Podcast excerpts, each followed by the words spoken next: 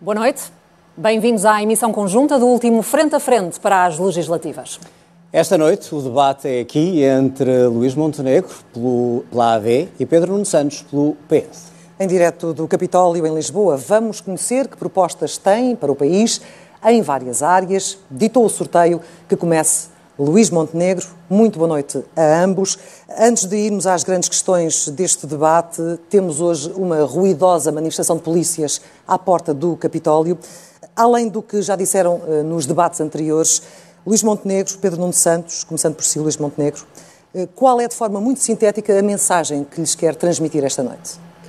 Boa noite a todos, boa noite Pedro Nuno Santos e boa noite aos portugueses que nos acompanham a partir de casa. A mensagem é muito direta. Nós eh, concordamos com a reivindicação que os polícias portugueses das forças de segurança e da PSP e da GNR têm relativamente a uma injustiça que foi criada por este governo. Eh, e entendemos que eh, é prioritário, ato imediato à tomada de posse do novo governo, encetar um processo negocial com eles, com vista a poder reparar essa injustiça, e esse é o meu compromisso que assumi já ao longo desta campanha eleitoral. Pedro Nuno Santos, a sua mensagem. Bom, antes de mais, boa noite. Luís Montenegro, cumprimentar os moderadores, quem nos acompanha em casa.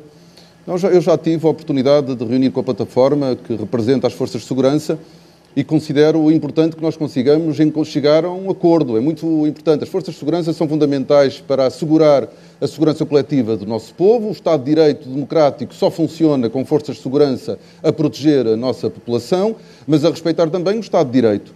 E eu queria deixar uma, uma, uma, palavra de lamento. Havia uma manifestação marcada para o Terreiro do Passo, que foi deslocada para aqui.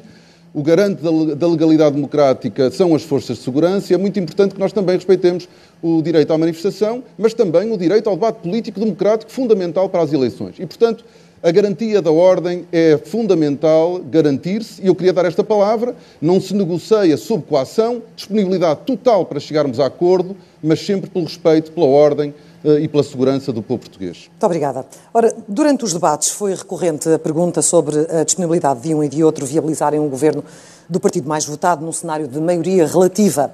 Ninguém quis equacionar outro cenário que não o da vitória, por isso eu não vou insistir. E a minha pergunta esta noite é outra. Perante um cenário de maioria relativa e com um novo governo já em funções a ter de apresentar em poucos meses uma proposta do Orçamento de Estado para 2025, Luís Montenegro, deve ou não o principal partido da oposição deixar passar o primeiro orçamento do governo que sair destas eleições? Bom, eu creio que, antes de mais, eu quero transmitir aos portugueses que a minha predisposição é, vencendo as eleições, formar um governo competente, com pessoas capazes, naturalmente com alguma eh, filiação partidária, algumas delas, mas, sobretudo, fazendo aquilo que já fiz nas listas candidatas à Assembleia da República, ainda à sociedade buscar pessoas dinâmicas, pessoas com crédito nas suas áreas de atividade, para poderem prestar o serviço e a missão de restabelecer um ciclo de crescimento duradouro, forte nos próximos anos, com uma nova ambição. Não foi essa a questão que Em segundo lugar, mas isto é o caminho que eu vou percorrer até chegar à apresentação do orçamento muito rapidamente.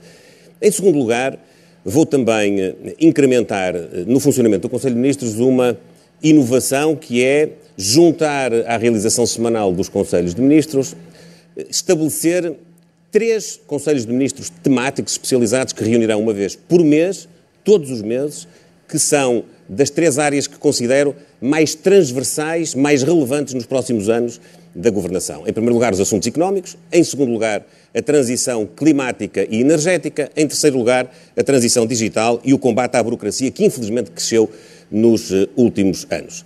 Posto isto, naturalmente que o nosso objetivo, e é para isso que estamos a lutar, é conseguir nas urnas a eleição dos deputados suficientes para garantirem a estabilidade, garantirem a governabilidade. Qual é a sua posição isso, de princípio isso, em portanto, Isso, portanto, é um resultado que está em aberto. Eu sei que é difícil a AD conseguir por si só ter a maioria absoluta dos deputados na Assembleia da República. Não é impossível, mas é difícil.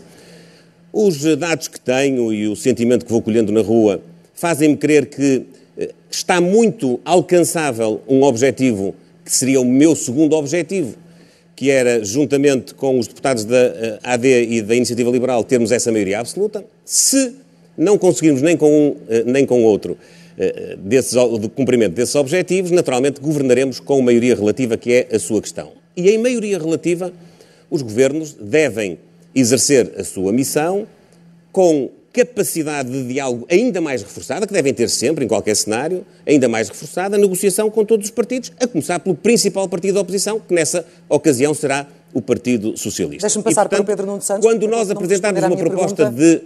de uh, orçamento do Estado na Assembleia da República, iniciaremos aquilo que é normal, que é democrático, que é saudável numa democracia, que é estabelecer contactos, eh, negociações, conversas com todos os partidos do arco eh, parlamentar, que tenham representação parlamentar, com certeza que apelando ao sentido de responsabilidade e respeito pela pronúncia popular das eleições e, em particular, fazê-lo junto do principal partido da oposição. Pedro Nuno Santos, considera ou não um imperativo democrático uh, que uh, o primeiro orçamento, pelo menos o primeiro orçamento, seja viabilizado?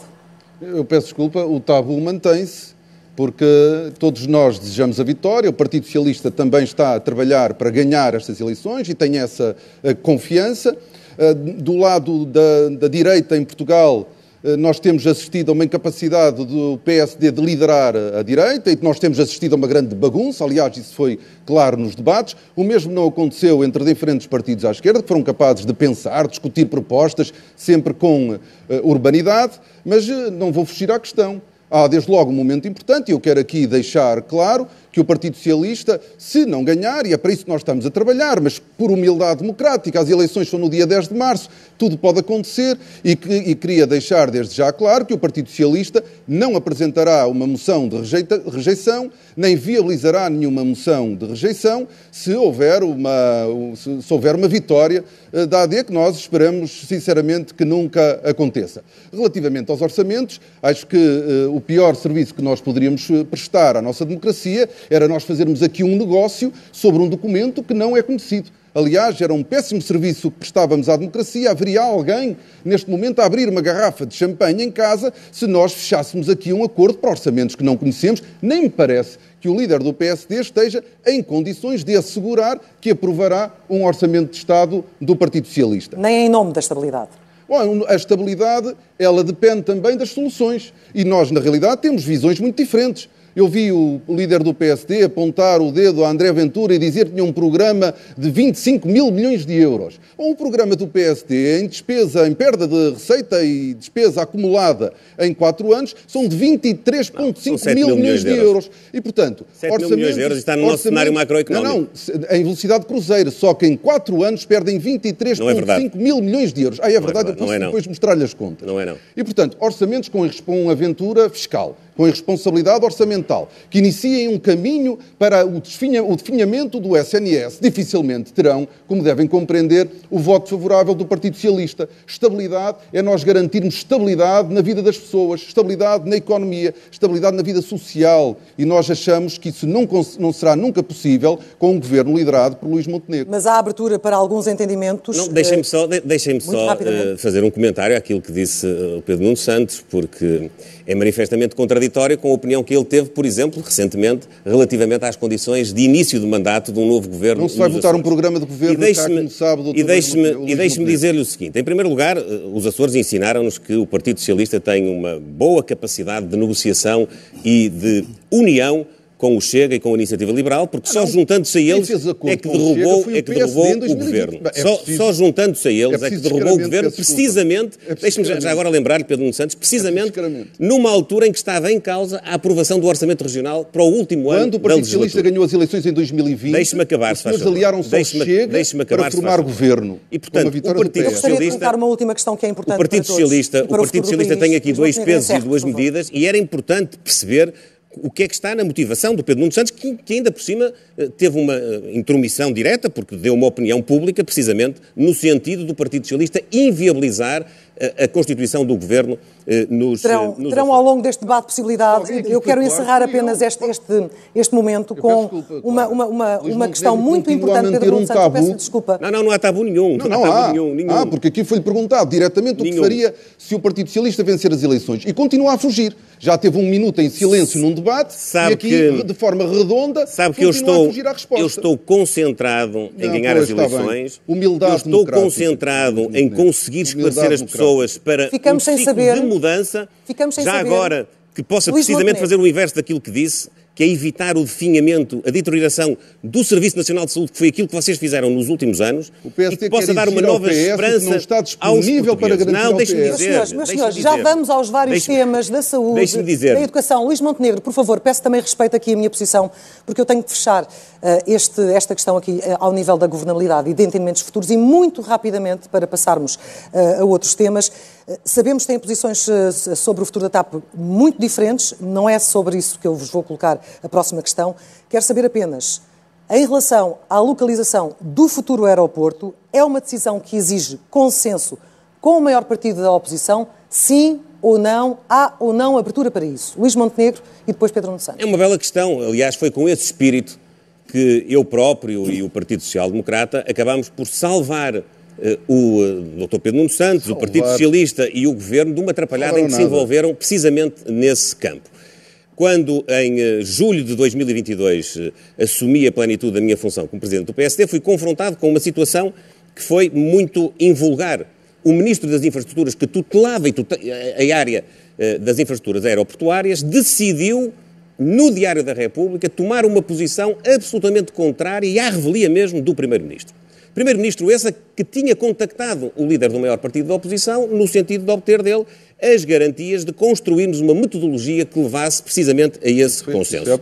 O, o, o Dr. Pedro Nuno Santos eh, terá agora a ocasião de justificar porque é que tomou aquela posição e de explicar aos portugueses como é que, sendo ministro, não teve respeito pelo funcionamento do governo, não partilhou a sua decisão com os outros membros do governo Há e não partilhou, ou não inclusivamente, com o consenso? primeiro-ministro. Há ou não Não sei se vai ser com este consenso? espírito que se propõe liderar o Luís governo. Montenegro, E deixe-me dizer uma outra coisa que os portugueses consenso? devem Eu saber. tenho de equilibrar. Não, mas devem saber, deixe-me só dizer. de perguntas é que- consenso? Devem só, Eu tenho que passar a devem palavra ao Pedro. Nuno Santos. Eu peço desculpa porque Nessa altura, diferença de tempo. nessa altura eu o governo do Partido Socialista, também. com a tutela do Dr. Pedro Nuno Santos, tomou uma decisão de adjudicar uma avaliação ambiental estratégica a um consórcio que integrava o operador do aeroporto de Barajas em Madrid. não adjudicou nada. Foi adjudicado, o contrato depois não foi assinado. E não foi assinado porque nós propusemos a constituição de uma comissão técnica independente nada disso. e propusemos que nela estivessem integrados, nomeadamente, os eh, académicos que mais se dedicaram a diversas áreas que, que concorrem para que a decisão possa ser uma decisão bem ponderada. Acabámos por dar uma saída a um imbróglio que foi sempre aquilo que, nos últimos oito anos, a questão do aeroporto Não me respondeu. nas Pedro mãos, Santos precisamente, de- está de, com quem está aqui muito hoje menos a tempo. debater comigo. Há ou não necessidade de um consenso alargado para eh, a localização do futuro aeroporto? Eu estou com muito menos tempo, mas eu respondo às questões. Aquilo que nós estamos a assistir há 6, 6 minutos e 41 segundos de Luís Montenegro é fugir com respostas redondas sem, ir, sem dar a resposta que é necessária. Tenho as respostas preparadas, dá aqui, não quero saber o que está a ser perguntado. Não diga isso. Eu em matéria, não é, não Está digo, incomodado. digo Eu sei que está Não incomodado. estou nada incomodado. Está incomodado. Não estou nada incomodado, mas, Está que é, incomodado. mas que é evidente que não Preferia que eu não lhe lembrasse Não a sua não nenhum- responsabilidade, ouça, a sua ouça, falta de ponderação eu tenho, e de eu- maturidade. eu na já, já percebemos, já sabíamos, já toda a gente sabia que vinha com essa. O que eu lhe quero dizer é que eu, quando não tenho, nunca teve experiência governativa, não sabe a dificuldade que é eh, decidir e governar. Ah, em sei, Portugal sei. é muito Sei muito difícil disso. tomar decisões. Muito bem eu disso. gosto de decidir e quero que o meu país avance. Não gosto de arrastar os pés. Não go... E nós, tomou e uma nós na realidade, decisão. peço desculpa. Na realidade, Tomou nós estamos. Deixe-me terminar. Eu Na deixo. realidade, nós estamos. Mas há cinco- à pergunta. Nós, na realidade, eu vou responder à pergunta. Na realidade, nós estamos há 50 anos para decidir a localização do aeroporto. E eu quero decidir, não quero esperar mais. Fez-se uma comissão Só vai decidir por fez- minha causa, Fez-se sabe? uma comissão técnica independente e a primeira coisa que o PSD teve para dizer ao país foi: bom, em cima da comissão técnica independente, vamos fazer um grupo de trabalho. Nós cá queremos decidir, nós queremos, para responder diretamente à questão, fechar, nós queremos tentar assegurar um consenso com o PSD, com a certeza de que nós não vamos ficar à espera que o PSD se junte. Nós queremos o consenso do PSD e já agora todos os partidos, procuraremos esse consenso, mas se ele não existir, nós vamos decidir e vamos avançar. Muito bem, muito obrigada. João? Decisão Meus do senhores, Pedro Nuno vamos- Santos é vamos avançar, porque senão não vamos conversar sobre os assuntos que interessam ao país. foi construir o aeroporto Luís Montenegro, do- de Alcochete, peço para podermos construir o avançar. aeroporto do Não nada Montijo e manter, e manter o aeroporto General Não é Humberto nada Delgado em disso. Devia- não é nada disso. podemos avançar É para Não é nada disso. Teve oito anos para decidir. decidiu- não tive, decidiu eu não mal. tive oito anos para decidir. Teve oito anos, decidiu Eu mal não tive, e Meus decidiu senhores, contra a vontade Eu do não Primeiro-Ministro e dos seus Eu colegas não de decidi mal. Eu decidi. O Luís Montenegro não consegue decidir nada. a posição de cada um, se me permitem. Vamos olhar para o crescimento da economia e perceber como é que podem, de alguma maneira, mudar o que está a acontecer no país. País. Luís Montenegro prevê nas suas propostas da AD conseguir fazer crescer a economia em Portugal mais de 3%, o que, contas feitas, não acontece há mais de 20 anos. Eu pergunto-lhe como é que vai fazer que a economia portuguesa cresça a este ritmo, olhando para o que está a acontecer na Alemanha, no Reino Unido, nos outros países da Europa? Sim, nós partimos do cenário macroeconómico do Conselho de Finanças Públicas, que prevê um crescimento de 1,6% este ano, e com as políticas que vamos incrementar, com as transformações estruturais na economia, nos serviços públicos, no Estado, com a política fiscal que também vamos introduzir, com o aumento e com políticas que se dirigem ao aumento da produtividade, da capacidade exportadora de Portugal, nós eh, vislumbramos um caminho paulatino, difícil, exigente, que culminará no ano 2028 com um crescimento na casa dos 3,4%. É, aliás, uma é ambição legítima. Não é demasiado otimista. É uma ambição legítima. Mas para caber as medidas todas tinham que fazer um crescimento execuível, execuível, execuível, com toda a capacidade que nós temos na nossa economia e com a capacidade que temos de chamar, de atrair novos investimentos. Aliás, olhando para o programa do Partido Socialista, vemos que o Partido Socialista baixou os braços. O Partido Socialista vê nos próximos quatro anos um crescimento que medeia entre 1,6% e 2%. Não confia sequer naquilo que andou a fazer nestes oito anos, porque se confiasse, podia ao menos programar um ciclo de crescimento com mais Essa ambição. é a deixa perfeita Falta para ouvir o Partido Socialista. Ao Partido Socialista que baixou os e para, e, e, para equilibrar Ou também então tem, os tempos. tem boa consciência daquilo que não fez. Pedro Nuno Santos, uh, o PS em contrapartida prevê de facto um crescimento uh, mais modesto, 2%, e pretende selecionar uh, determinados setores estratégicos da nossa economia para canalizar algum do investimento. Pergunto-lhe quais setores e como é que os vai selecionar para perceber que esses são de facto os mais importantes como motor económico. Bem, em primeiro lugar, o, Partido Socialista apresenta um programa económico para dar resposta a problemas estruturais da economia portuguesa. Nós, nós elegemos, aliás, a economia e a transformação do perfil de especialização da economia portuguesa como a primeira prioridade é mesmo o maior desafio que nós temos pela frente. Nós só vamos conseguir ter melhores salários, reter os nossos jovens qualificados em Portugal, financiar o Estado Social que desejamos, ter uma vida melhor em Portugal, se nós tivermos uma economia mais forte, uma economia mais diversificada, uma economia mais sofisticada, uma economia mais complexa. Isso exige uma estratégia, a estratégia que o PSD não apresenta. E nós temos essa estratégia. O país, ao longo dos anos, foi sempre muito pouco seletivo no sistema de incentivos. Governos do PS e governos do PSD. E isso é uma distingue-nos de grande parte dos países europeus que foram capazes de, ao longo dos anos, selecionarem os setores e as tecnologias, e neste caso em Portugal, onde já haja competências científicas, tecnológicas, empresariais instaladas, sermos capazes de selecionar com o sistema empresarial, com o setor empresarial, com a academia, os setores e as tecnologias com maior capacidade de arrastamento. Tem esse não é, já quer, quer não é o, a economia, não é, não é o primeiro-ministro e os é, empresários. Não é o primeiro-ministro nem é o ministro que, que, escolhe. E, portanto, isto terá de ser um amplo debate na sociedade portuguesa. Não é o setor privado investe onde bem entende. Os recursos do Estado são limitados, o que significa que nós devemos aplicá-los com critério, com inteligência. Esse é o maior desafio. Foi isso que não porque foi é que a estratégia, porque é que em Portugal o sistema de incentivos do governo. É uma confissão de culpa relativamente aos últimos oito anos? O sistema de incentivos do governo, de, de sucessivos governos em Portugal foram demasi, demasiado fragmentados, pulverizados. E nós para conseguir, aqueles onde E nós para conseguir ter poder Diga transformador. Isso, e para nós para poder conseguir ter poder transformador, nós temos capazes de fazer seleção como fazem as economias mais avançadas da Europa. Porquê é que a estratégia do PSD não resulta? O PST apresenta aqui a necessidade de fazer um choque fiscal. O que nós precisamos é, de facto, de um choque de produtividade e de um choque salarial. O choque fiscal, aliás, retira pressão para a inovação. E o choque de produtividade só se consegue com, com um projeto de transformação da economia que nós temos para apresentar. O uh, Luís Montenegro falava de ambição. Nós precisamos que a produtividade aumente em Portugal. Quando nós olhamos para o cenário macroeconómico do PSD, nós, temos, nós prevemos um crescimento da produtividade superior ao da AD ao DAD. Na realidade, o PST não confia no choque fiscal para aumentar a produtividade porque sabe que não é por aí. Nós só vamos provocar um rombo nas contas públicas, na receita fiscal, sem qualquer impacto verdadeiro na produtividade. Relacionado este, com isso, relacionado este... com isso, e já que falou dos salários, eu queria lançar também essa questão.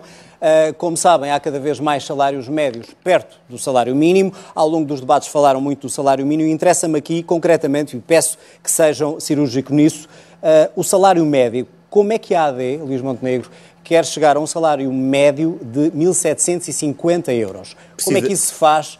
Em é 2030, confiar no mercado? precisamente alavancado num crescimento económico mais ambicioso, na transformação da nossa economia, no aumento da nossa produtividade, no aumento da nossa possibilidade e da nossa capacidade exportadora atraindo investimento, tendo uma política fiscal mais agressiva para que as grandes empresas possam vir investir em Portugal e não escolham, como têm escolhido, os países do leste da Europa para canalizar os seus investimentos. Como é que se chega a, a isso? reforma fiscal, é a, a reforma fiscal é um ponto de política económica, não é um ponto de receita fiscal. O Partido Socialista vê os impostos apenas para arrecadar receita. Não, Tem hoje é uma disso. visão financeira é dos disso. impostos. Nós temos uma visão de política económica. E eu vou-lhe até dizer uma coisa que se calhar o Pedro Nuno não sabe. O Pedro Nuno Santos está aqui a escamotear, por exemplo, que nos últimos dois anos já prevendo bater o recorde, porque o recorde bateram todos os anos em termos de carga fiscal, nos últimos dois anos, prevendo o crescimento da receita fiscal, foram cobrados a mais, em cima da taxa de crescimento, já mais 6 mil impostos. milhões de euros de impostos. Já vamos aos impostos. Eu e o queria Pedro Nuno Santos salário, acha que não há primeiro. espaço para baixar é... a capacidade da já vamos aos impostos. Já vamos aos impostos. Quero ouvir a, a, opinião também de Pedro Nuno Santos sobre o salário médio. Uh, e eu pergunto-lhe, há um acordo de rendimentos assinado pelo Governo, contas feitas da eh, se eu estiver certo, em 2026, 1.725 euros. Eu pergunto-lhe, é para manter uh, e qual é o número que tem em mente, se tem em mente, para um salário médio em Portugal? Começa a ser uma marca deste debate Luís Montenegro não responder às perguntas. não, respondeu, não, não responde como o Pedro Nuno Santos quer, isso é não verdade. Não respondeu como é que se chega aos 1.750 euros. Agora reparemos na grande ambição do PSD. Então o PSD propõe-se a atingir os 1.750 euros de salário médio em 2030, quando já hoje está previsto no acordo de rendimentos entre trabalhadores e patrões e governo atingirmos os 1.750 em 2027. Não, e nós não cá está, na legislatura, cá está na a ambição. É 2030. Na cá, legislatura. Desculpe lá, 2030 é o, vosso, é o vosso objetivo, vejam o seu programa. Na legislatura. E, portanto, a ambição do PSD é esta. Não acreditam não acreditam. O IRC, o IRC... Já vamos aos impostos. Qual é a sua ambição para o salário médio? Nós queremos que o salário médio continue a aumentar e acho que nós devemos, está previsto no acordo de rendimentos, atingir os 1.750 euros em 2027, não em 2030, como deseja o PSD, e acho que há condições para nós podermos rever o acordo de rendimentos e sermos mais ambiciosos. Ambiciosos, obviamente, em negociação e em concertação com trabalhadores e empresários devemos procurar. Porque, ao contrário daquilo que o PSD está sempre a dizer, de que o país está desgraçado, Portugal foi a terceira economia que cresceu mais em 2022. A terceira, não foi na média. Foi a terceira economia da União Europeia que mais cresceu. No último trimestre, foi a primeira economia que mais cresceu na União Europeia. Há um caminho que foi sendo feito e que nós oh, queremos continuar então, a fazer. Então, afinal, a política económica estava PSD, bem ou estava mal? Não, nós podemos fazer mais. E o que eu quero é que o país Mas estava bem mais. ou estava mal? Há, há, muita coisa que estava bem, algumas coisas estavam mal. E é por isso que convinha, nós convinha, temos... Convinha reconhecer que uma delas é esta. Uma delas é a nossa carga fiscal, Caro, em taxa efetiva de IRC... Já vamos à carga fiscal. Luís Montenegro, já vamos à carga fiscal. Para encerrar os salários. A Checa ou a Eslovénia, que estão a atrair mais capital humano, já vamos, já vamos aos impostos. incluindo portugueses. Nós estamos a crescer mais. Estamos a falar de salários. a primeira economia a crescer mais. Para encerrar a questão dos salários, e a pergunta é para os dois, Luís Montenegro, que, que palavra tem para dizer aos funcionários públicos em termos de aumentos salariais? Muito concreto, e é para os dois. Nós todos os anos atualizaremos, de acordo com a inflação, os salários da administração pública e temos no nosso cenário orçamental reservada metade da despesa que alocamos precisamente à atualização de salários para, em cima da atualização da inflação, podermos ter valorizações de carreiras específicas, Ainda há pouco falámos de uma que se vai tornar necessária nas forças de segurança e também a valorização de um sistema de premiar o mérito, o desempenho, dando prémios de produtividade a quem tem melhor desempenho. Pedro Nuno Santos, rapidamente, para a função pública, o que é que, em termos de salários, podem esperar? Avançou-se nestes anos, mas é preciso continuar a avançar. Nós precisamos de uma administração pública qualificada e precisamos ter a capacidade para reter para reter, para recrutar, e isso vê-se em vários setores, na docência, na, na, área da saúde, em várias áreas da administração pública, o Estado precisa de melhorar, de valorizar as carreiras, de valorizar e dignificar os trabalhadores do Estado.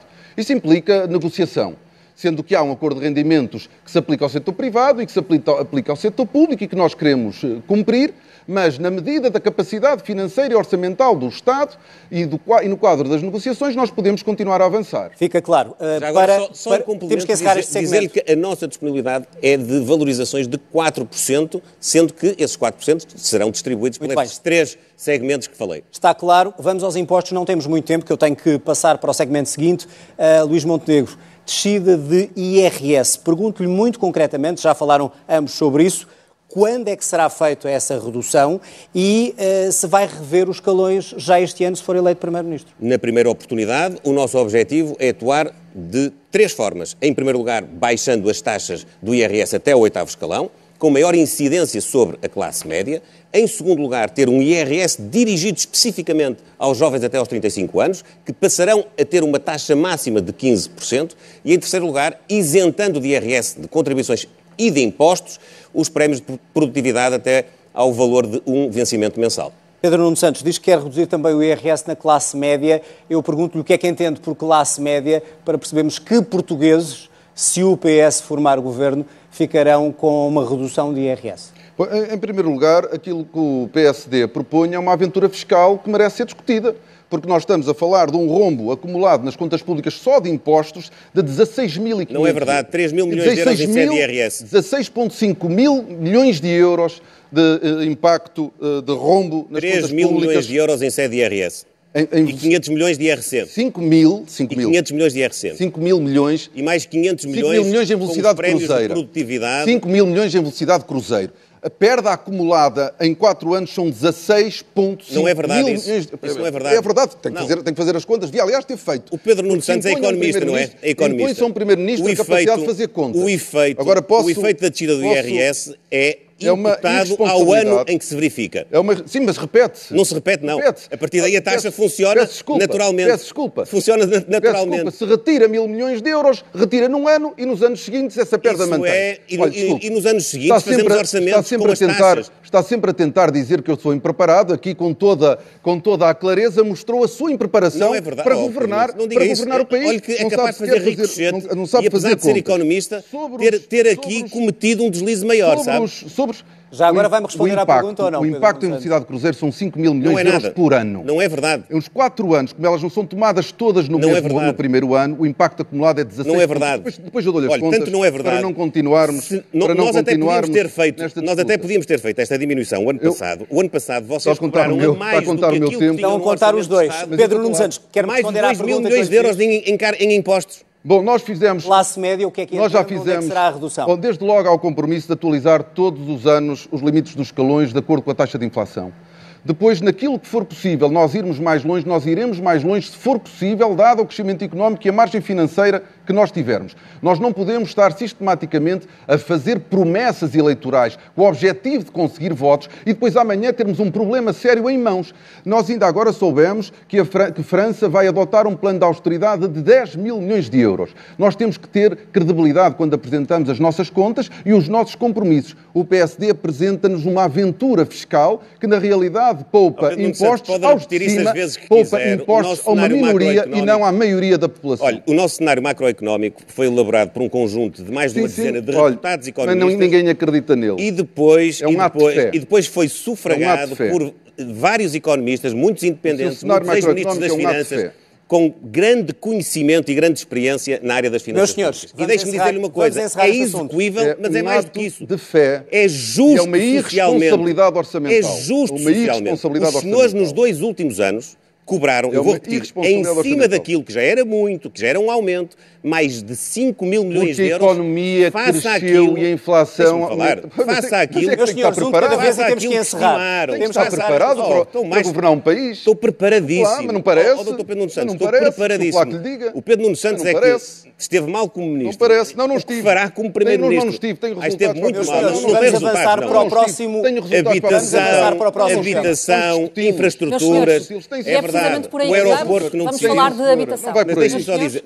Vamos falar de habitação, senão não vamos ter tempo para o resto plano fiscal não é nenhuma aventura. O nosso é uma aventura, é, é simultaneamente é uma responsabilidade um mesmo. de sensibilidade social Nunca vai conseguir cumprir. e de incremento económico. O, o, os impostos elevados nunca que o Partido Socialista cumprir. trouxe a Portugal, o Partido Socialista tem uma voracidade fiscal completa, Qual nunca voracidade? está satisfeito, nunca está Qual satisfeito. voracidade? Para concluir, foram e são hoje um bloqueio ao crescimento Qual económico. bloqueio? Olha, São o um investimento direto do estrangeiro é hoje vista- 70% do São PIB. um bloqueio do ponto de vista do- dos Qual rendimentos bloqueio? do trabalho, porque os nossos profissionais estão a procurar oportunidades no estrangeiro porque não têm aqui. E ficou clara a visão com de carga cada um em relação Em países às formas de fiscal pôr o E país do a ponto crescer. de vista Meus senhores, empresarial, este tema nós não estamos a Vamos atrair o avançar. investimento que podíamos estar a aproveitar neste Luís momento Montenegro, porque estamos vamos a perder na a competição habitação. com os, os, Vamos os avançar países para a que habitação. concorrem Estamos a crescer mais. Crescemos, fomos, A habitação é- o país é por cresceu sinal. mais. É das principais preocupações área dos portugueses, é das principais preocupações dos portugueses, levou milhares de pessoas à rua em protesto. Vamos falar das vossas soluções para a crise da habitação. Pedro Nuno Santos, as sucessivas metas que o Governo anunciou para aumentar o número de casas do Estado não foram cumpridas. Isso é uma falha que lhe apontam enquanto foi Ministro da Habitação. Tem salientado que não se constroem casas de um dia para o outro, que isso leva tempo. Ora, se leva tempo, Porque é que o Partido Socialista mantém o foco da solução no aumento da oferta pública? Bom, antes de mais, essa não é a única resposta. Quero dizer que, em matéria de habitação, não há balas de prata. Este é um problema europeu, é um problema europeu para todos os países da Europa, com governos de esquerda e com governos de direita. Quem promete bala de prata está a enganar, balas de prata está a enganar as pessoas. Nó- Ao longo dos anos, nós vamos adotando medidas. E há medidas que funcionaram, há medidas que demoram a funcionar, há medidas que dão resultados. Mas a crise da habitação as primeira- é a primeira-. As primeiras respostas que nós demos foram benefícios fiscais que não resultaram e que é a resposta que o PSD tem para dar. O parque público de habitação é fundamental. Nós estamos com 2% do parque total. É muito pouco. Demora a apresentar resultados. Depois há medidas que pretenderam retirar pressão da procura, como o fim do- dos vistos gold, o fim do regime de residentes não habituais, ou as restrições ao alojamento local, que já estão a produzir resultados, mas que o PSD quer voltar a repor. Bom, mas o que nós temos que fazer no futuro, para além, temos de atuar no lado da oferta, insistindo no parque público, aumentando o parque público de Mas habitação. eu quero centrar primeiro a nossa discussão precisamente na questão da, da oferta, da questão, queria- da questão da oferta E a oferta. e em do- relação a este reforço do parque público. Ele começará a ter resultados quando? Quantas casas é que terá disponível para entrega, por exemplo, no próximo ano? Nós já estamos, neste momento, nós temos o país todo em obra. Nós temos várias dezenas, muitas dezenas de municípios com obra já concluída, entregue e obra em construção. Municípios liderados pelo PSD que depois apresentam as- a- os apartamentos como obra sua. Nesses é mais fácil, Como obra é sua, fácil. mas que resultam dos nossos dos programas desenhados pela Administração Central. É o caso de Lisboa. Há obra em curso, ela demora. Mas há também medidas para aumentar a oferta privada. 6% na construção para arrendamento acessível, 6% para a construção para a habitação a custos controlados. Esse é um trabalho que tem que ser feito do lado da oferta. Eu gostava também de poder falar do lado da procura. E vamos lá, daqui a pouco, vamos saber primeiro aqui as soluções da AD eh, para o lado da oferta, porque de facto há aqui isto que vos distingue, de um lado mais foco na oferta pública, do lado eh, da AD eh, o foco é sobretudo na promoção da iniciativa privada. Eh, Luís Montenegro propõe um programa de parcerias público-privadas para construção e reabilitação em larga escala. Eh, No que toca à redução de impostos, os 6% de IVA eh, é de facto para toda a construção e para toda a reabilitação. Porquê é que essas medidas trarão uma solução mais rápida do que a aposta na oferta pública? A oferta pública é necessária e aquilo que o governo do Partido Socialista fez foi aproveitar um volume de investimento extraordinário que está hoje no PRR, que é um programa que foi desenhado para poder dar capacidade de recuperação e resiliência à economia. Em Portugal, ele serviu para quê? Serviu, sobretudo, para suprir as insuficiências do investimento público, que foram muitas ao longo dos últimos anos. A começar na habitação, que é, de resto, um dos maiores exemplos do insucesso, do fracasso, daquilo que é não fazer no exercício de funções públicas do Pedro Nuno Santos. Reparem bem, em 2018, Pergunta ao Sr. o Câmara Pedro Nuno. Santos, o Dr. Pedro Nuno Santos prometeu Pergunta ao Sr. Presidente da Câmara prometeu de Lisboa. que nos 50 anos do 25 de Abril, que é daqui a dois meses, nos 50 anos do, dia, do, do, do- do 25 de Abril, não iria haver nenhum português que não tivesse acesso a uma casa digna. Falhou, Pedro Nuno Santos. Você diz que faz, mas não faz. Não, faço, faço. É muito bom. Faço, faço. Olha, eu vou dizer o que é que é bom. Não sabe o que é, bom, fazer. É bom. Não sabe o que Ai, é sei, governar. Sei, sei, não, não sabe, nunca, nunca governou. Nem num gabinete esteve. Não, Não, sabe a estive- dificuldade de, de tomar estive- decisões, de a avançar. Isso não sabe. eu estive a coordenar coordenar uma ação Estive a fazer um governativa trabalho importante no salvou- Parlamento, mas salvou Portugal, salvou Portugal da bancarrota, zero. que a vossa experiência governativa Aliás, zero casas. zero casas durante esse seu governo. zero casas é, é o seu- é o 12º seu pecúlio. ministro. Era É o seu 12 pecúlio. ministro de um governo que é fez o zero casas. pecúlio. Deixe-me só Zero. dizer, eu, eu sei que, senhores, eu sei que vamos- doeu, eu sei que doeu. vamos Deixe-me tentar equilibrar aqui, doeu. vamos ouvir doeu. Você prometeu, então. prometeu, prometeu que chegávamos daqui a dois meses com- e prometeu com a mesma pompa, com, a mesma, eh, com o mesmo entusiasmo com que agora nos quer iludir e tem um programa eleitoral que quer passar a habitação pública de 2% para 5% no espaço de uma legislatura. É isso que quer? E isso qual é quer? que é a meta viável? da AD, Acha Luís Montenegro? que Qual é o seu programa? atingível? Para- para o meu aumentar a- programa, para eu vou dizer aumentar- qual é. para aumentar a o meu programa é atuar É do falar- lado da oferta. propor. De que maneira?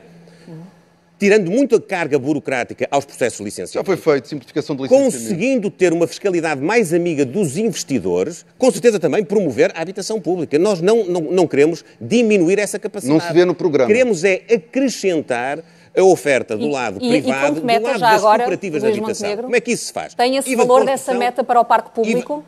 nós gostaríamos de, nos próximos quatro anos, poder ter uma média de novas casas no mercado de 50 mil ao ano. É muito difícil de atingir. É- como é É, é, muito então? difícil de Como é atingir. que é? muito difícil de atingir. Como é que é? Mas é o caminho que nós queremos Como é que se percorrer. faz isso? De que maneira?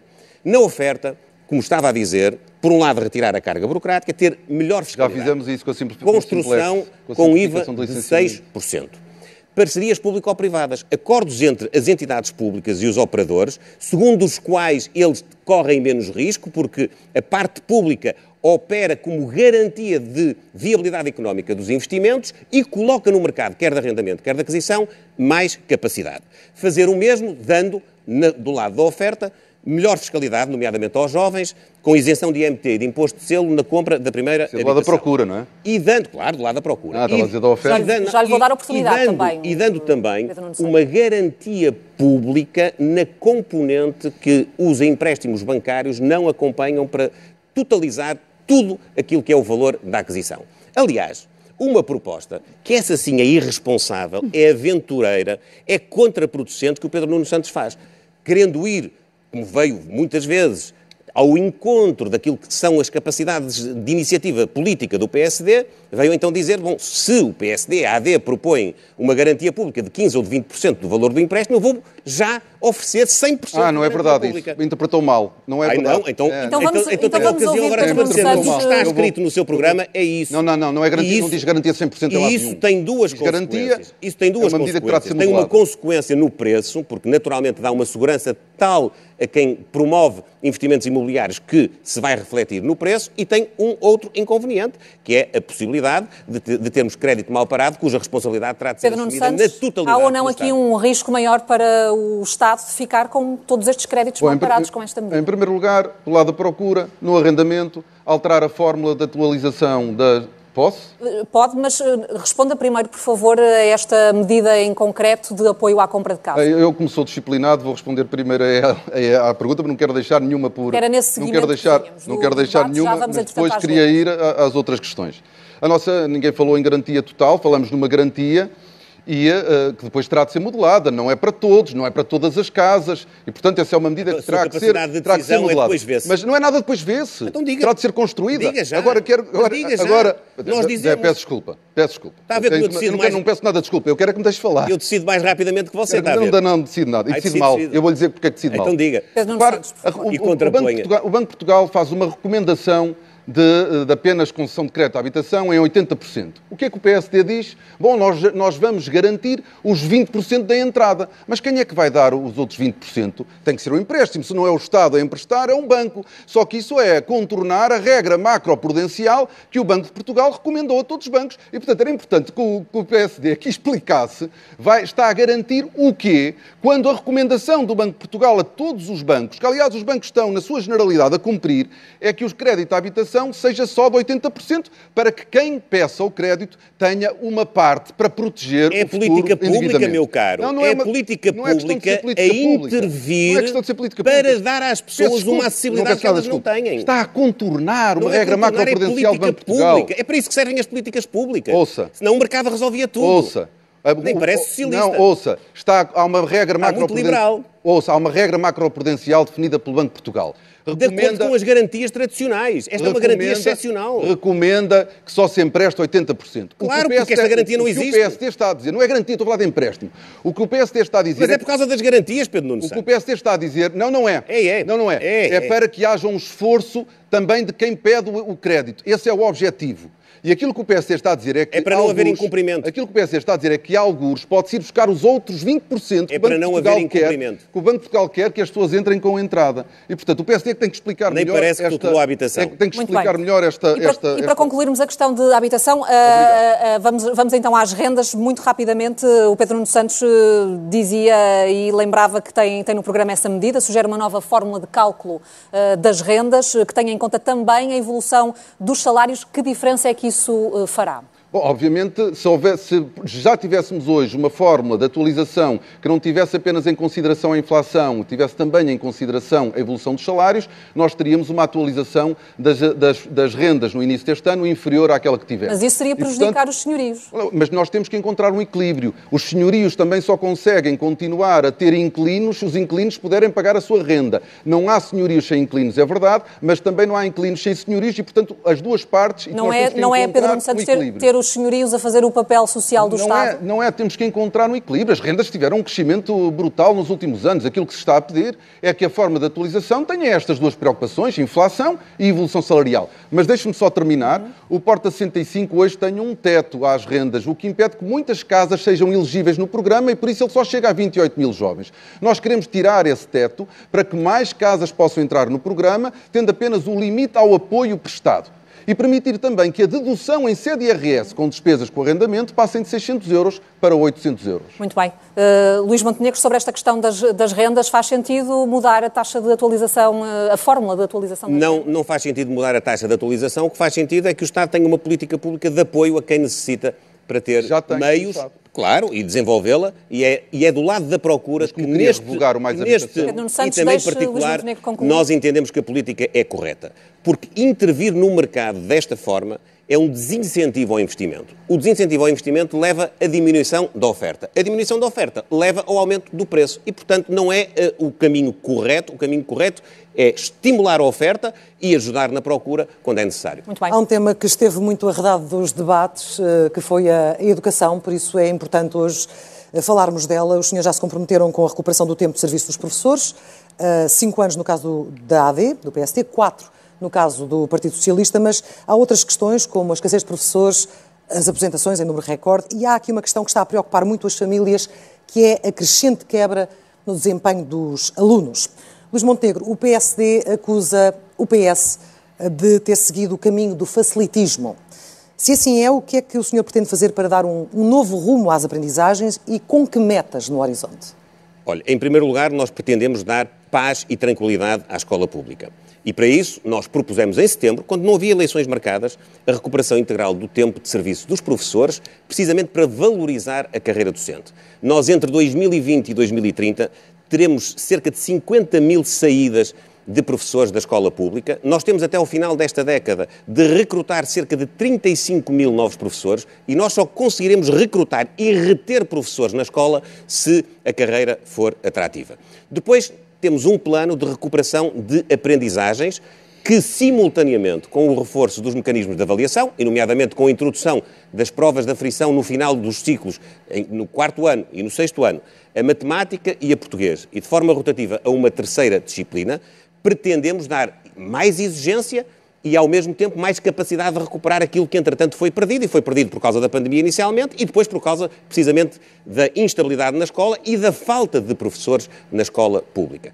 Pretendemos, igualmente, estimular muito o ensino profissional. Deixe-me, entretanto, fazer uma outra reflexão que é muito interessante, até olhando para uma notícia que uh, saiu hoje, que é esta. Nós, em Portugal, temos hoje 25% dos alunos do secundário a frequentar escolas privadas. Um em cada quatro alunos em idade de frequentar o ensino secundário frequenta uma escola privada. Dir-se-ia logo, imediatamente, que isso favorece quem tem mais dinheiro e desfavorece naturalmente quem não tem essa condição. É verdade, é um primeiro impacto. Mas há mais.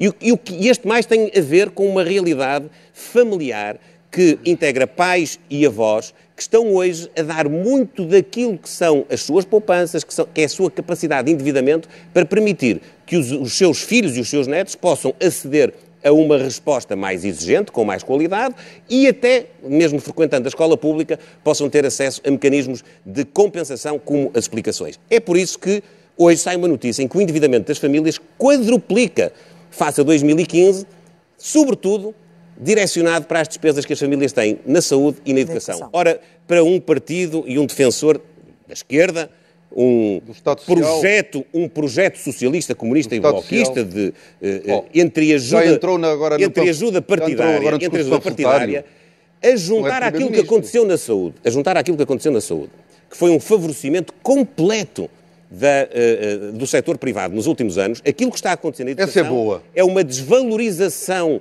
da escola pública, penalizando todas as famílias, mas em especial aquelas que têm menos. Já iremos falar da saúde, mas antes perguntar ao, ao Pedro Nuno Santos se o PS de Pedro Nuno Santos, uh, defendendo uma escola pública de qualidade, Admite, por exemplo, recuperar os exames do final do primeiro e do segundo ciclos que o governo de António Costa aboliu? Eu, eu, pelo que percebi, claro, é, são provas de aflição, não são uh, exames... Com caminho para podermos nós, depois obviamente, a avaliação. Nós, obviamente, que não vamos, Foram repor, abolidos, não vamos obviamente, repor aquilo que abolimos. Mas o PST o que tem são provas de aflição, no final dos ciclos. Nós temos a meio dos ciclos para uh, fazer a avaliação das aprendizagens. Mas, mais uma vez, porque vai passando a ideia de que Luís Montenegro está preparado e não está. Porque Luís Montenegro falou agora em 20 e tal por cento de alunos no ensino secundário. É verdade. Nós precisamos de estudar um bocadinho para sabermos o que é que são esses 20 e tal por cento. O que é que acontece no ensino secundário? Como o Estado não tem uma rede de ensino profissional, tem nesse, nesses 20%, cerca de metade, 25, 25. mais de metade, 25. portanto, mais de metade desses 25%, 25. é ensino profissional. Acha? É, não é não acho. É não. Não. é acho, é o que eu lhe estou a dizer. Não é. E, portanto, ensino não profissional, agora posso estar errado, faça-se o fact-check, 11%, 10% uh, no ensino secundário. Portanto, para, para, nós temos que, de facto, estudar. Parece que estudava muito, mas não deu para estudar tudo. E, portanto, no que diz respeito ao ensino secundário, o que nós temos nessa cifra de 25% é o ensino profissional, que obviamente não tem uma rede pública com dimensão. Sobre os professores. Não, porque vocês, vocês não quiseram investir nela. O PST falou da, da, da falta que nós temos de professores. E temos. Saíram durante, entre 2011 e 2015 28 mil professores foram convidados, houve rescisões amigáveis, quase convidados a sair, 28 mil foram embora. Não, não, não, entre, 2011, entre 2011 e 2015. Mas não faltavam um professores trabalho, nas escolas. Um, e, e nós, entretanto, já recuperamos estes 28 mil, mas faltam. E a, a, reposição do tempo de serviço, que eu também defendo antes de saber que o governo ia cair, também acho que era. Quando é que isso acho, aconteceu? Foi também, no governo? Também acho que era preciso. Disse isso no Conselho também de Ministros, acho que era António preciso, Costa? A minha posição sempre foi esta. Não, não foi. A minha não, posição sempre não, foi. Lamento, eu, mas não eu foi. pessoalmente. Lamento, eu pessoal, mas não foi. Peço desculpa. Eu pessoalmente defendi. Só o disse eu, depois de sair do governo. Eu pessoalmente, Nunca se esqueça, esteve lá de sete mas anos. eu defendi antes das eleições. Eu defendi antes das eleições. Depois de sair do governo. Mas defendi antes das eleições, como o senhor, um, um senhor disse, antes das eleições. Um fazedor, eu defendi antes das um fazedor eleições. devia Falávamos ter há pouco empreendido do essa capacidade desempenho não dos quero. alunos. estava lá dentro. Não Temos relatórios nacionais e internacionais a dar Portanto, destaque só queremos a essa quebra de desempenho. Há, nomeadamente, por exemplo, 5% dos alunos do quinto ano de escolaridade não têm são só 5% que não têm, não têm nenhuma dificuldade na leitura. E há a inversão são da dados, do São dados preocupantes, escolar são dados que muitos professores consideram desastrosos. Pedro Nuno Santos, e assim está tudo bem, não há nada a mudar Não. para melhorar o desempenho também dos alunos nas escolas, ao nível dos currículos? Qual está tudo bem? Claro que não. Agora não podemos, ainda agora estava a ouvir o abandono escolar, lembrei-me do abandono escolar. O abandono escolar caiu de 13,7% para 8% em 2023. E pode buscar os anos anteriores. O objetivo da União Europeia era 9% em 2030. Agora, sobre, Subiu ou não sobre, subiu em sobre, aquilo, 2023? sobre aquilo. Bom, mas é um ano, não dá para tirar daí nenhuma tendência. A tendência de descida. Quebrou a A tendência. tendência A de tendência, a descida. tendência vem de 2006, A tendência de sabe, descida. ou, ou deve saber, vem É de desde descida. 2006. Bom, o que é que nós precisamos, o que é que nós precisamos de fazer? Para além de- da reposição do tempo integral de serviço, nós temos que aumentar os escalões de entrada para tornar a profissão mais atrativa para os professores e depois nós temos que fazer Mas mais como? do que isso. Nós temos que fazer mais do que isso. Como Nós tornar a profissão mais atrativa? Aumentando os, escalo- os escalões de entrada, os primeiros escalões. Nós temos que os aumentar para conseguirmos com que a profissão à entrada seja também já mais atrativa do que, aquilo, do que aquilo que ela é neste momento. Depois nós precisamos de fazer testes de diagnóstico aos nossos alunos que frequentaram o primeiro e o segundo ciclo durante a pandemia e definir planos personalizados de recuperação das aprendizagens. Temos que garantir aos alunos do ensino secundário com ação social apoio especializado, vulgo uh, explicações para os alunos com maiores dificuldades. E temos que ter uma política integrada para os alunos estrangeiros, designadamente ao nível do ensino português, não como língua não materna. Depois, do ponto de vista transversal, garantir a gratuitidade do pré-escolar garantido das creches, do pré-escolar, de todo o ensino em Portugal. Aí tem e, uma posição e, coincidente. E, e, terminando dizendo e tornar obrigatório o ensino pré-escolar a partir dos 4 anos. Porquê? Porque é um dos maiores preditores do sucesso escolar ao longo do percurso escolar. Portanto, a educação é uma área importante. Temos que atuar junto dos professores, obviamente, que têm que estar motivados, sentir-se valorizados e temos que fazer muito para continuar a melhorar a qualidade do, da escola pública. Para fechar este tema, há pouco foi o próprio Luís Montenegro que introduziu o tema do ensino profissional, isto numa altura em que Portugal também, como sabemos, precisa de mão de obra eh, qualificada em várias áreas eh, da economia, numa altura em que o desemprego entre os jovens atinge eh, valores muito altos, de que forma é que pretende investir no ensino profissional, que é ainda hoje visto como o parente pobre da educação. Precisamente havendo uma valorização, como houve precisamente de 2011 a 2015, do ensino profissional e ah, das sim, políticas... 2011 2015 foi uma coisa extraordinária para a educação. Olha, essa de facto, sabe que no início essa de facto anos, foi é da, sabe das melhores que eu ouvi anos, em todo este debate. Sabe que no início dos 2011, anos escolares, 2015 foi extraordinário. Sabe que no início dos anos escolares não havia aquilo que há hoje, que é 100 mil alunos não terem professor pelo menos 28 mil professores foram embora. Sabe que 28 mil. Hoje, hoje, no dia em que estamos a debater, há mais de 30 mil alunos por acaso, que ainda não, não têm professor a uma que não traz Pedro Passos Escolha à campanha, meio... nem o convidou para a convenção da AD. Vamos tentar não, que as pessoas em casa ouçam os argumentos era, era de cada um importante, sem se Era importante, tanto, de facto, que nós pudéssemos ter ao nosso lado os ex-líderes, e eu uh, terei na campanha eleitoral. Ah, eu também, com também. orgulho. Portanto, o engenheiro Sócrates virá, oh, naturalmente, da Ericeira também oh, reforçar... Oh, é verdade, é verdade, ou não é? Não é verdade? Não é verdade? Centrando. Oh, tem vergonha? Tem vergonha? Não tenho vergonha da história do Partido Socialista. Não, é que eu ainda, me lembro, ainda me lembro do Pedro Agora, Santos quem não convidou, em 2011 quem não a gritar pelo, pelo engenheiro Sócrates a dizer que ele era o melhor primeiro-ministro do futuro, aliás, num estilo quem parecido não convidou Pedro Passos Coelho para a convenção da AD foi o Luís Montenegro, isso foi público. E, e, convidou o engenheiro Sócrates para o seu congresso? Todos os líderes do PS são convidados. O engenheiro José Sócrates já não é militante do Partido Socialista. Mas, senhores, Aí foi o debate é muito interessante. Não, não, não é militante do Partido Socialista. Estamos a falar sobre educação, temos que fechar este, não sabia este que o segmento. Santos estava com saudades. O debate é muito interessante, mas, mas, mas, mas não é para aqui agora. Ele, eu não tenho saudades profissional. Ele, ele é valisa, valisa uma forma governativa muito diferente daquela que é preconizada pelo Dr. Pedro Santos. Deixe-me só dizer, que é que nós entendemos que é estratégico apostar no ensino profissional e que as políticas públicas devem estimulá-lo e devem criar também a sua própria rede de ensino, de ensino, criando a sua própria rede de ensino profissional, exatamente aquilo que é necessário e, obviamente, apoiando as escolas que hoje têm essa capacidade. Quero também acrescentar que é para nós fundamental, do ponto de vista estrutural, que haja um acesso universal e gratuito, quer às creches, quer ao pré-escolar, de tal maneira que propusemos inclusivamente a sua inscrição como desígnio na Constituição. Muito obrigada a ambos, João. Vamos avançar para a saúde, uma das grandes preocupações dos portugueses. Uh, Pedro Nuno Santos, antes de, de, falarmos das grandes alterações, coincidem ambos de que uh, o Serviço Nacional de Saúde é muito importante. A minha pergunta é se não é necessário um plano de emergência já para a saúde para fazer face ao que vimos nas urgências e no acesso a uma simples consulta ou uma cirurgia. João, eu antes de mais eu discordo, peço eh, muito bem, estamos aqui discordo do preâmbulo da sua da sua questão. Não é, é um de, problema. Que é de, não, não, não, não é não é não é relativamente a essa parte que é de nós termos o mesmo nível de preocupação com a SNS. Quando Vamos isso, ver a diferença. Quando então. isso não é mesmo não, de, tenho, todo, não é mesmo um de todo verdade. Eu tenho mais um bocadinho. O, o SNS tem problemas e ninguém os esconde. Nós não podemos é ignorar que o SNS hoje produz mais do que produzia em 2015. Mais consultas, mais cirurgias, atende mais episódios de urgência. E ao contrário daquilo que o líder do PSD disse ontem num debate, foi uma das não-verdades que já tem dito nesta campanha, não houve desinvestimento na saúde, na saúde, houve sim um aumento do investimento. O que é que acontece? Porquê é que apesar deste investimento, porquê é que apesar do SNS produzir mais, nós temos problemas?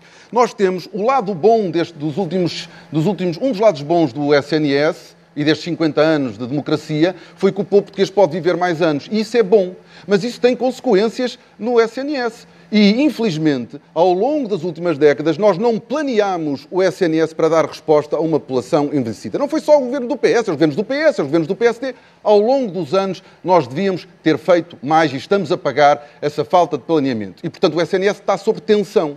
Mas a resposta para os problemas do SNS não é desistir dele, não é deixar de investir nele. Por isso é que nós defendemos que nós devemos, desde logo, apostar na prevenção, nos cuidados de saúde primário, com a generalização das unidades, das unidades de saúde familiar tipo B, que têm incentivos para que os profissionais de saúde se possam, possam dar resposta a mais utentes dotar os centros de saúde de meios complementares de diagnóstico e de exames para evitar ou diminuir a necessidade de recursos aos hospitais, dar incentivos aos nossos, às nossas administrações hospitalares e aos nossos médicos nos hospitais, através dos centros de responsabilidade integrada. Eu quero ver, que, eu, eu, quero olhar, não, vamos olhar para essas questões em particular. Responda-me assim, só à questão da emergência. Há um plano de emergência para resolver a situação atual? Estou a apresentar as medidas. As medidas Demora um tempo. As medidas, tempo. as medidas são para ser tomadas, para ser tomadas já, e elas vão produzindo os resultados ao longo do tempo. São para ser tomadas já.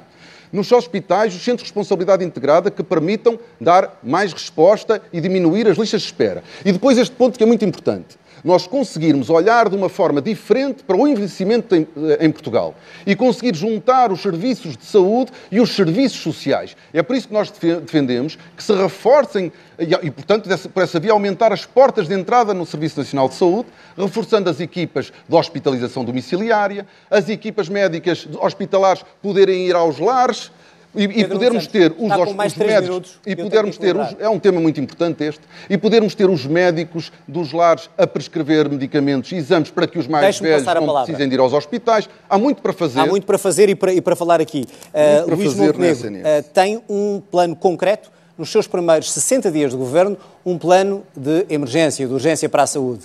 Eu gostaria de saber o que é que é esse plano e o que é que vai fazer em dois meses que não foi feito até agora muito bem, e eu terei essa oportunidade e esse gosto em, em transmitir-lhe a si e a, e, a, e a, todos aqueles que nos acompanham. Mas deixe-me só dizer. Não vai responder à pergunta, então? Não, vou responder à pergunta, é hábito, mas, vou é? só repor, não diga isso, vou só repor aquilo que o Pedro Nuno Santos disse.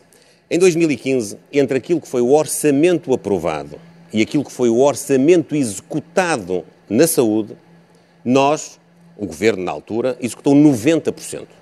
Desde que entrou o governo do Partido Socialista em 2016, as taxas de execução daquilo que estava projetado no orçamento foram 2016 55%, 2017 43%, 2018 47%, 2019 49%, 2020 foi o único, foi um ano de pandemia, 61%, 2021 ainda em pandemia 100% e depois 2022 retomou 43% de execução, 45% em 2023. O Partido Socialista é useiro e vezeiro neste mecanismo, que é, faz grandes apresentações, grandes planos, incluindo de investimento, e depois não executa. É por isso que esta, esta retórica, com medidas retórica, que algumas também fazem parte do nosso programa, não ah, pode ser levada a sério. Sabe boas. porquê? As pessoas em casa questionam-se assim, mas se isto foi tudo feito nestes anos, se estes números, o Partido Socialista hoje está exatamente no polo contrário daquilo que era a altura do engenheiro Guterres. O engenheiro Guterres costumava dizer-nos a nós, na altura, que as pessoas não são números, são pessoas. O Partido Socialista hoje vê as pessoas como números. Não, não é verdade. Toda Isso a era o Luís Montenegro, quando dizia que o país estava bem, as pessoas é que não. Toda a resposta do Pedro Nuno Santos são números. E, e os números o que é que E perante essa situação, qual que há é o cada vez de emergência mais pessoas sem médico de família e dizem-nos que há cada vez mais pessoas em listas de espera. Qual é a sua solução? plano de emergência, qual é a sua solução? em 60 dias, o que é que visa? Visa, em primeiro lugar, reorganizar a rede de urgências, dando especial prioridade às urgências de obstetrícia e de pediatria, aquelas que têm sofrido mais e que têm colocado as mães portuguesas em situação muito difícil, quer aquelas que vão às urgências, quer aquelas que antecipam poder ir. Garantir uma consulta de doença aguda em cinco dias nos centros de saúde. Criar o gestor do doente crónico, que é, por assim dizer, aquele superutilizador das urgências, uma pessoa que vai muitas vezes e que repete muitas vezes episódios de urgências e que deve merecer um tratamento especializado. Assegurar o cumprimento dos tempos máximos de espera para cirurgias e também para consultas. E no exato momento em que o tempo máximo de resposta garantido for ultrapassado, dar automaticamente ao utente um voucher, um vale, para que ele possa ir à procura de uma resposta noutra unidade de saúde, no setor privado, no setor, no setor, no setor social. Há, só que não está a acontecer este procedimento automático, embora a lei prescreva prazos consoante as, as várias patologias, os doentes estão a esperar em cima da espera do tempo de resposta máximo garantido. É é e, finalmente, garantir também a todos uma resposta de medicina familiar até ao final do ano de 2025. Como? Uma teimosia, uma teimosia do Partido Socialista que eh, eh, apresentou o objetivo de dar um médico de família a todos, como sempre com pompa e circunstância, Hoje nós temos mais, quase 700 mil pessoas do que tínhamos em 2015 Os senhores vão conseguir médico isso em quanto tempo? Já agora assumar um compromisso. Eu já disse até ao final de 2025 é a minha uh, intenção. Acho que é, é, atingível mais cedo, mas uh, também tem que ser prudente acho que dentro de recrutar mais médicos que não estão hoje no Serviço Nacional de Saúde, estão... dentro do apoio que pode ser dado, estão... quer pelo setor social, quer pelo setor Muito privado. Muito bem, é essas duas áreas que eu quero ver discutidas entre os dois. Em Cascais, Tem que equilibrar. Sim, já, já vamos falar disso. Para isso é preciso médicos, é preciso uh, enfermeiros, é preciso outros uh, profissionais de saúde. Como sabem, nos últimos anos saíram cerca de 10 mil profissionais, uns reformaram-se, outros foram para, para, para o privado. Eu pergunto uh, como é que tensionam resolver esse problema de escassez de profissionais de saúde? Pedro Nuno Santos. Desde logo, nós temos que formar mais médicos e não haja a menor dúvida sobre isso. Nós estamos também hoje a pagar decisões antigas de, de diminuição de vagas nas faculdades de medicina. Portanto, nós temos um problema. Não vale a pena, não é só uh, a incapacidade do SNS reter e recrutar. Há de facto falta. Agora, o SNS tem que ter, oferecer melhores condições. E esse é um trabalho que já foi iniciado e que nós queremos concluir conseguir ter condições para que mais médicos possam uh, uh, uh, vir para o SNS. O, PSD criou a ideia, a ilusão, de que há aí uma capacidade sedentária no setor privado de saúde. Isto é, é como se nos grandes grupos privados, na CUF e na Luz, houvesse salas de consulta, salas de cirurgia por utilizar e médicos e enfermeiros sentados à espera de, de, de utentes. Só que não é assim.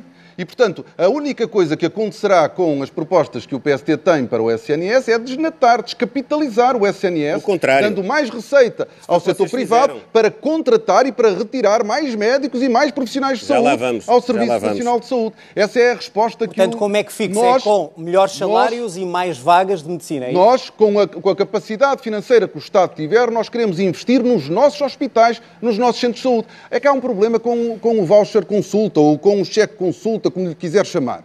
É como é que controla a partir da primeira consulta, a segunda consulta, os exames que depois vão ser feitos no privado. Quando nós nos colocamos nas mãos de terceiros, temos mais dificuldade em gerir os recursos públicos. Por isso é que nós preferimos investir no SNS. Bom, já, já, vamos, já vamos falar da questão do investimento. Eu quero uma resposta concreta sobre como fixar profissionais uh, na saúde, quer médicos, quer enfermeiros, quer auxiliares. Dando-lhes naturalmente um regime remuneratório e dando-lhes também um, eh, condições de trabalho e uma perspectiva de valorização e progressão na carreira diferente daquela que foi eh, a política do Partido E há suficiente, há suficiente em Portugal ou é preciso novos cursos temos de, de ter essa, Temos de ter essa capacidade, temos de ter também uma interação com os outros setores. Deixe-me só dizer o seguinte, porque foi sob a liderança do Partido Socialista no governo que foram inaugurados em Portugal, nos últimos anos, 32 hospitais privados. 32 hospitais privados. Sabe, Sabe é quantos é que foram inaugurados públicos? Sabe fazer o diagnóstico? Zero. Zero. É muito bonito o Pedro Nuno Santos, com a sua preparação, vir Sabe, dizer ao país temos que investir, temos que salvaguardar o Serviço Nacional de Saúde. Mas porquê é que não fizeram? Porquê é que oito anos depois não inauguraram uma única unidade hospitalar e porquê é que oito anos depois o setor privado São mais 4.400 milhões é de euros. Oito anos depois, 3 milhões e 300 mil portugueses para além de pagarem os seus impostos, pagam um seguro de saúde para poder ter a resposta que não têm no Serviço Nacional de Saúde, em cima dos quais há mais de um milhão que têm ADSE e outras Quer dezenas isso, de milhares que têm Quer isso dizer que se o senhor for Primeiro-Ministro, as PPP voltam, por exemplo, para Braga ou Loures? Mas é uma pergunta muito é, concreta. É, claro que sim. E os mecanismos de gestão que valorizam uma melhor eh, gestão dos recursos públicos e que valorizam um serviço de maior qualidade, como era o caso das PPPs, que o Partido Socialista eh, acabou, Esses... O Partido Socialista não acabou. Acabou. Está enganado, Acabou. mais uma vez. Acabou, claro que acabou. Não, Não renovou, quiseram renovar, não contratos. quiseram renovar. Não renovou. Por, Os porque- privados não quiseram renovar. Porquê? Porquê? Porque o Partido Não, não é Socialista, que acabou. o Partido Socialista não teve capacidade Está-se a de habituar, está-se a habituar demasiado a dizer coisas que não são verdades. Ó lá. ó, ó, ó, Pedro Nuno Santos, o Partido Socialista Socialista, não acabou o Partido. Socialista não quis continuar com as parcerias público-privadas Não, os privados já quiseram por mais. causa dos quiseram seus mais. complexos ideológicos e dos disso. seus parceiros de governação nos disso. últimos anos. E não só fez isso, fez isso como fez em todo o Serviço Nacional de Saúde, esta diabolização do setor privado e do setor social, quando vocês Nós são os maiores amigos da, vocês O são os maiores tem- amigos da trabalha com o indústria privada privado. da saúde. Vocês foram Luís os Montenegro, Não é, não, é, não é aos resposta nossos fóruns que vão... Vocês, não é vocês nossos foram os responsáveis por garantir estes investimentos, estes Não é novos nossos hospitais, fóruns. o pagamento dos serviços, do- dos serviços eh, Já dos percebemos de com- saúde, com a AD, e mais, Luís e mais. E deixe-me dizer-lhe uma coisa, isso é de uma hipocrisia brutal. Sabe que eu fui aos Hipocrisia 308, brutal? eu vou dizer porquê. Que- Eu vou dizer porquê. Porque vocês diabolizam, vocabulário. diabolizam, diabolizam a complementaridade do setor social Não diabolizamos e do setor nada, privado. Diabolizam. Estão sempre a dizer o PSD quer desnatar o Serviço Nacional de Saúde quando nós queremos É o que ele caminho, seja o caminho a é base. esse. O caminho é Mas esse. queremos que ele funcione em complementaridade com os outros setores. Vocês fazem isso. hoje. Mas eu fui aos 308 Luís Montenegro, concluir país, o seu raciocínio que tem que passar a Não há a nenhum palavra. centro de saúde em Portugal, não há nenhuma unidade hospitalar em Portugal que funcione Muito bem, sem vou a passar a palavra Pedro Nuno Santos. privado. A questão há. dos privados, e pergunto-lhe, já disse várias vezes que não tem dogma e que se houver ah, algum ensinamento a ter para uma gestão pública, terá esse modelo. Pergunto concretamente, que modelo dos privados poderá levar para os hospitais públicos e se for necessário, se admite, por exemplo, o regresso de uma PPP num governo seu. Por exemplo, a Louros, como já ouvimos autarcas pedirem. Eu, eu já tive a oportunidade de dizer que nós não temos dogmas, e tanto nós não temos dogmas em relação a trabalhar com privados, que hoje o SNS trabalha com o setor privado. Ai, Agora, perdoem-me, agora se- os recursos do Estado devem ser investidos, em primeiro lugar, no Serviço Nacional de Saúde, em melhorá-lo. Há muita coisa que não está bem. Nós temos resultados, mas nós não estamos satisfeitos e nós queremos mais também no SNS e queremos investir. E, portanto, não havendo nenhum dogma, mas havendo capacidade financeira, nós queremos investir no nosso Serviço Nacional de Saúde, nos nossos hospitais e nos nossos centros de saúde. E nós não queremos. O PSD diz que nós acusamos de desnatar. Obviamente que há um caminho que pode conduzir ao definhamento. Pelo Luís Montenegro- contrário, é o Luís reforço Montenegro- do Serviço Luís Montenegro, quando o Rui Rocha o, o, aqui dizia que quer liberdade de escolha na saúde, e nós sabemos o que é que isso significa, tratar todos por igual, Luís Montenegro dizia, nós ainda não estamos eh, nesse ponto, mas não excluo que nós possamos lá chegar. Aliás, falou sempre, falou sempre de Sistema Nacional de Saúde. E, e- e, na realidade, nós sabemos o que é que isso quer dizer.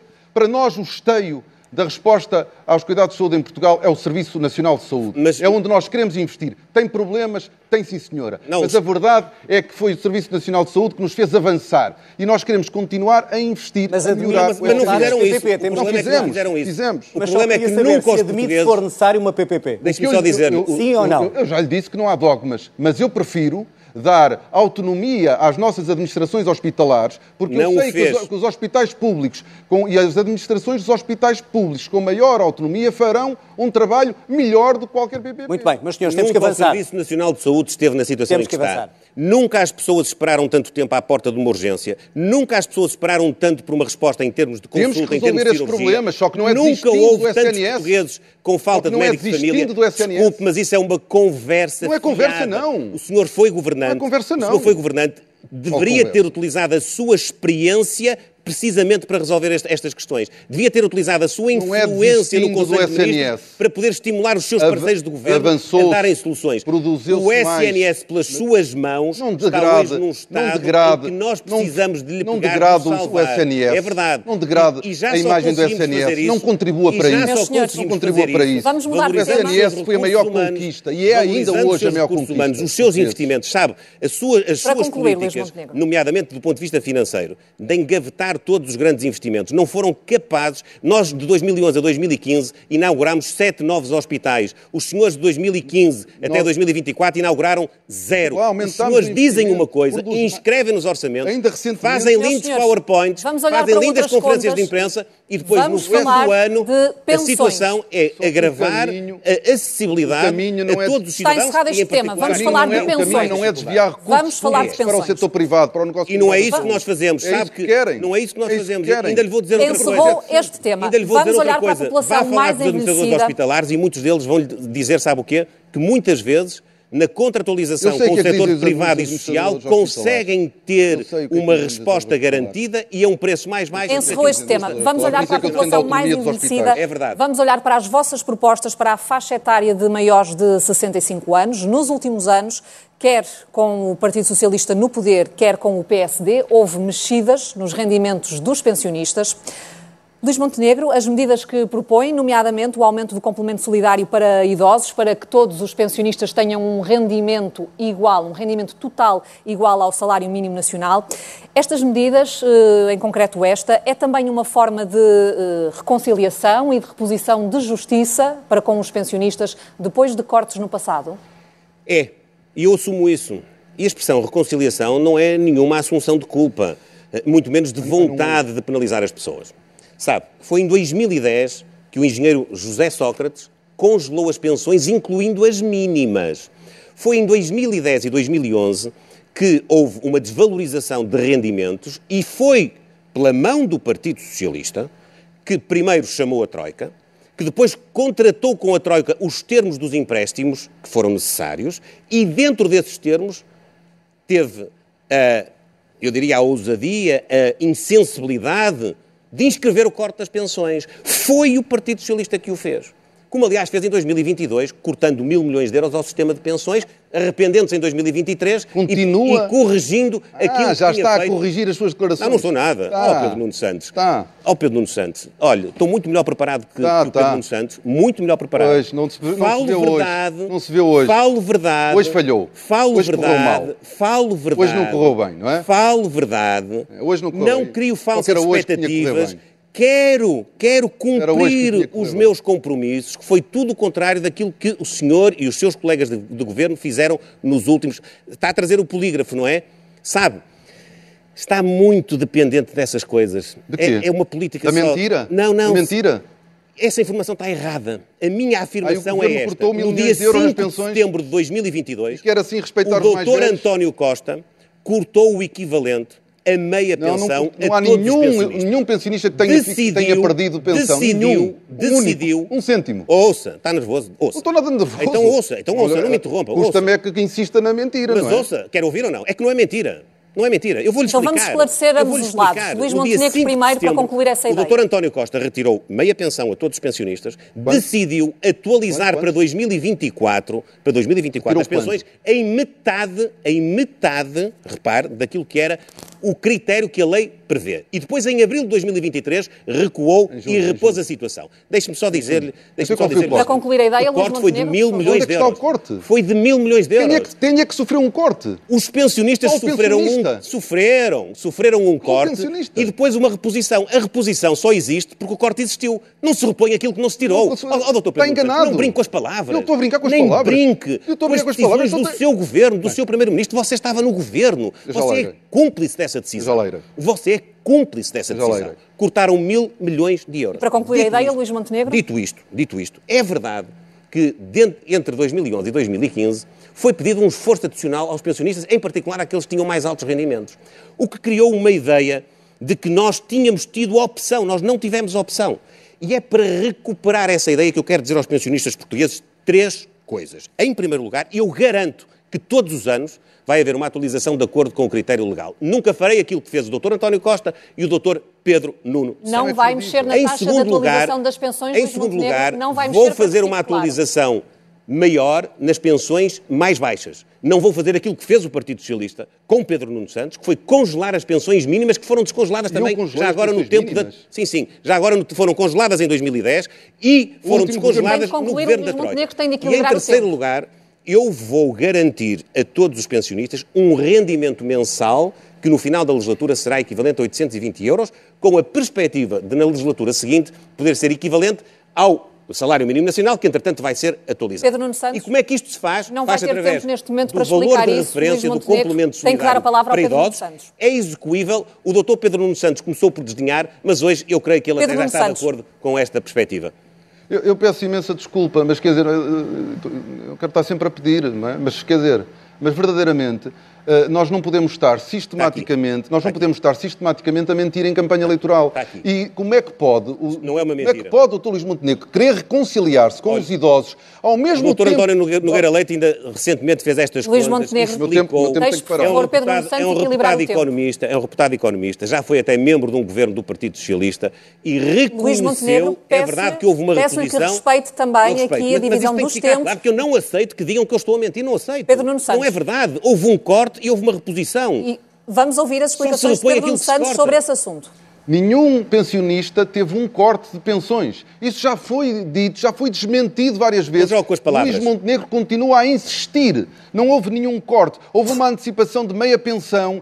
Em janeiro de 2023 sobe metade do que devia ter subido. Em junho sobe o que Do tinha que devia ser ter subido, subido. já disse tudo. Só que houve uma... Já disse tudo. Só que houve uma... Já disse tudo. Já disse tudo. lá, Obrigado por lá, confirmar as desculpe minhas lá. palavras. Deixe-me- não, não, não obrigado, confirmei. obrigado por Pedro confirmar as Luís minhas Montenegro, palavras. não, deixe concluir, por favor, Não, temos equilibrar os Em tempos. Peço-lhe outubro- em outubro-. É crédito, Pedro Nuno Em outubro de 2022 foi antecipada meia pensão. Obrigado, não foi, não. hove, não houve corte. Olha, Suplemento extraordinário. Não vale a pena. Suplemento sabe, extraordinário. não vale a pena. Santos, não, suplemento va- não vale a extraordinário. pena. Porque, sabe porquê? Porque Suplemento Sabe porquê que extraordinário. não vale a pena? Deixa- eu, eu, eu- quer dizer, eu tenho- Luís Montenegro, deixe Pedro Nuno Santos tenho- concluir esta tenho ideia por três respeito ao minutos. equilíbrio dos tempos Três também. minutos. Não há nenhum pensionista em casa que se consiga rever nas suas palavras, porque os pensionistas sabem que durante os últimos oito anos as pensões subiram, que a lei de atualização das pensões foi sempre respeitada e que houve, além disso, seis aumentos extraordinários das pensões ao longo destes últimos oito anos. Os pensionistas sabem que aqui, quando nós lhes dizemos que nós vamos aumentar as pensões, nós estamos apenas a dizer que vamos fazer aquilo que sempre fizemos. Não é o mesmo, que pode, não pode dizer o mesmo, Luís Posso, Montenegro. posso, posso. E eu vou-lhe dizer, posso. so- eu vou-lhe dizer sobre- Cumpri a sua palavra, Eu- sabe? Isto foi cumprir a sua palavra. eu vou-lhe dizer o- sobre isso. Sobre o memorando. Em primeiro lugar, o PSD gabou-se de ter, essencialmente, da influência essencial ter sido, do, do memorando ter sido feita pelo PSD. Lembra-se, Eduardo Catroga, ter reivindicado para si os louros do memorando. Mas não é só isso. O PSD foi para além do memorando. Não, houve- não havia, não estava previsto cortes abaixo de 1.500 euros. Foram feitos cortes abaixo de 1.500 euros. Tentaram fazer cortes a pensões com 600 euros. Só não conseguiram fazer, só não conseguiram ir para lá porque o Tribunal Constitucional travou as várias tentativas que o PSD fez. Isto é, o PSD não foi obrigado a cortar. Ai, foi, foi. O PSD quis que esses cortes ficassem permanentes. Acreditava com convicção. Gabou-se de ter feito, Não de é ter influenciado o memorando. Gabou-se de ter ido para além da Troika. Olha, o professor Cavaco E- Silva e- e explica num tentou- livro e exatamente tentou- que foi e tentou- o Partido Socialista, ao Peço- contrário daquilo que a era a sua falar. opinião enquanto Presidente da falar, República, que quis inscrever no memorando Para o corte concluir, por das pensões. favor, Pedro Nuno tent- Santos. e tentaram várias vezes ao longo daquele, daqueles anos com que os cortes fossem permanentes. Já não era uma questão de memorando, era que eles fossem permanentes. Portanto, o PSD não tem credibilidade quando se dirige aos pensionistas e Luís Montenegro sabe disso. Por isso é que nos últimos dias tem dado uma série de cambalhotas sobre o tema.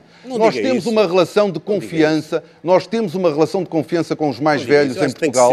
Nós temos uma relação de confiança com os mais velhos em Portugal. Nós respeitamos sempre aquilo que nós dissemos que íamos fazer. Nós dissemos que íamos aumento, descongelar a lei, nós descongelamos, a lei funcionou e fizemos aumentos extraordinários. é E para nós- concluir é este- nós e para concluir este tema- E é isso que nós continuaremos a fazer, sendo que no complemento Na- solidário... utilizando, Pedro Nuno Santos, a mesma, a mesma fórmula de atualização das pensões ou admitindo alterações a essa fórmula? Uh, usando a mesma forma, mas garantindo que nos períodos de baixa inflação nós consigamos garantir aumentos às pensões mais baixas. Aliás, foi o que nós fomos fazendo ao longo dos últimos oito anos e que nós temos E continuar a quando fazer. houver picos Só de uma- inflação, é para manter só- tal e qual É para fórmula? respeitar a lei, o contrato que temos para com os pensionistas é para levar a sério. Uma última nota sobre o complemento solidário para idosos. Hoje é exigido aos nossos mais velhos que apresentem os rendimentos dos seus filhos para acederem ao complemento solidário para idosos. Não é Nós sempre, queremos não é sempre, tem que Não é estudar, sempre, tem mas é em alguns escalões. Tem que estudar. E nós queremos remover essa exigência para todos os escalões, para que os mais velhos não tenham, não fiquem dependentes dos rendimentos dos filhos, respeitando a independência, a autonomia economia dos nossos idosos,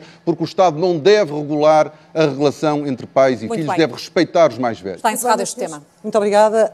Uh, o nosso tempo chegou ao fim, mas tal como combinado, ditam as regras uh, que haja um minuto final para cada um. Eu peço a ambos encarecidamente que seja um minuto limpo, sem interrupções. Começando por si, Luís Montenegro. Caras e caros portugueses, o dia 10 de março é um dia decisivo. Nós eh, teremos duas opções. Ou AD e eu próprio, ou o Partido Socialista e Pedro Nuno Santos. O Partido Socialista e Pedro Nuno Santos que, enquanto ministro, mostrou tudo menos preparação. Não esteve preparado para resolver o problema do aeroporto, não esteve preparado para lidar com a questão da TAP, onde foram injetados 3.200 milhões de euros dos nossos impostos, e não esteve preparado também depois nas intromissões que teve na gestão, nomeadamente na fixação de uma indemnização a uma administradora, de que disse não se lembrar, mas que se lembrou entretanto. Este, este é a opção, uma opção que é, é um pouco confusa entre continuar ou querer ser diferente.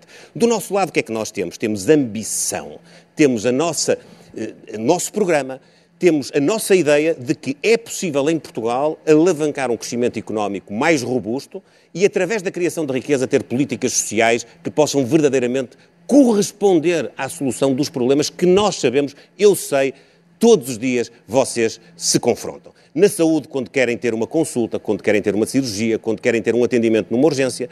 Na escola, onde os vossos filhos e os eh, vossos netos não têm professor a uma disciplina. No acesso à habitação.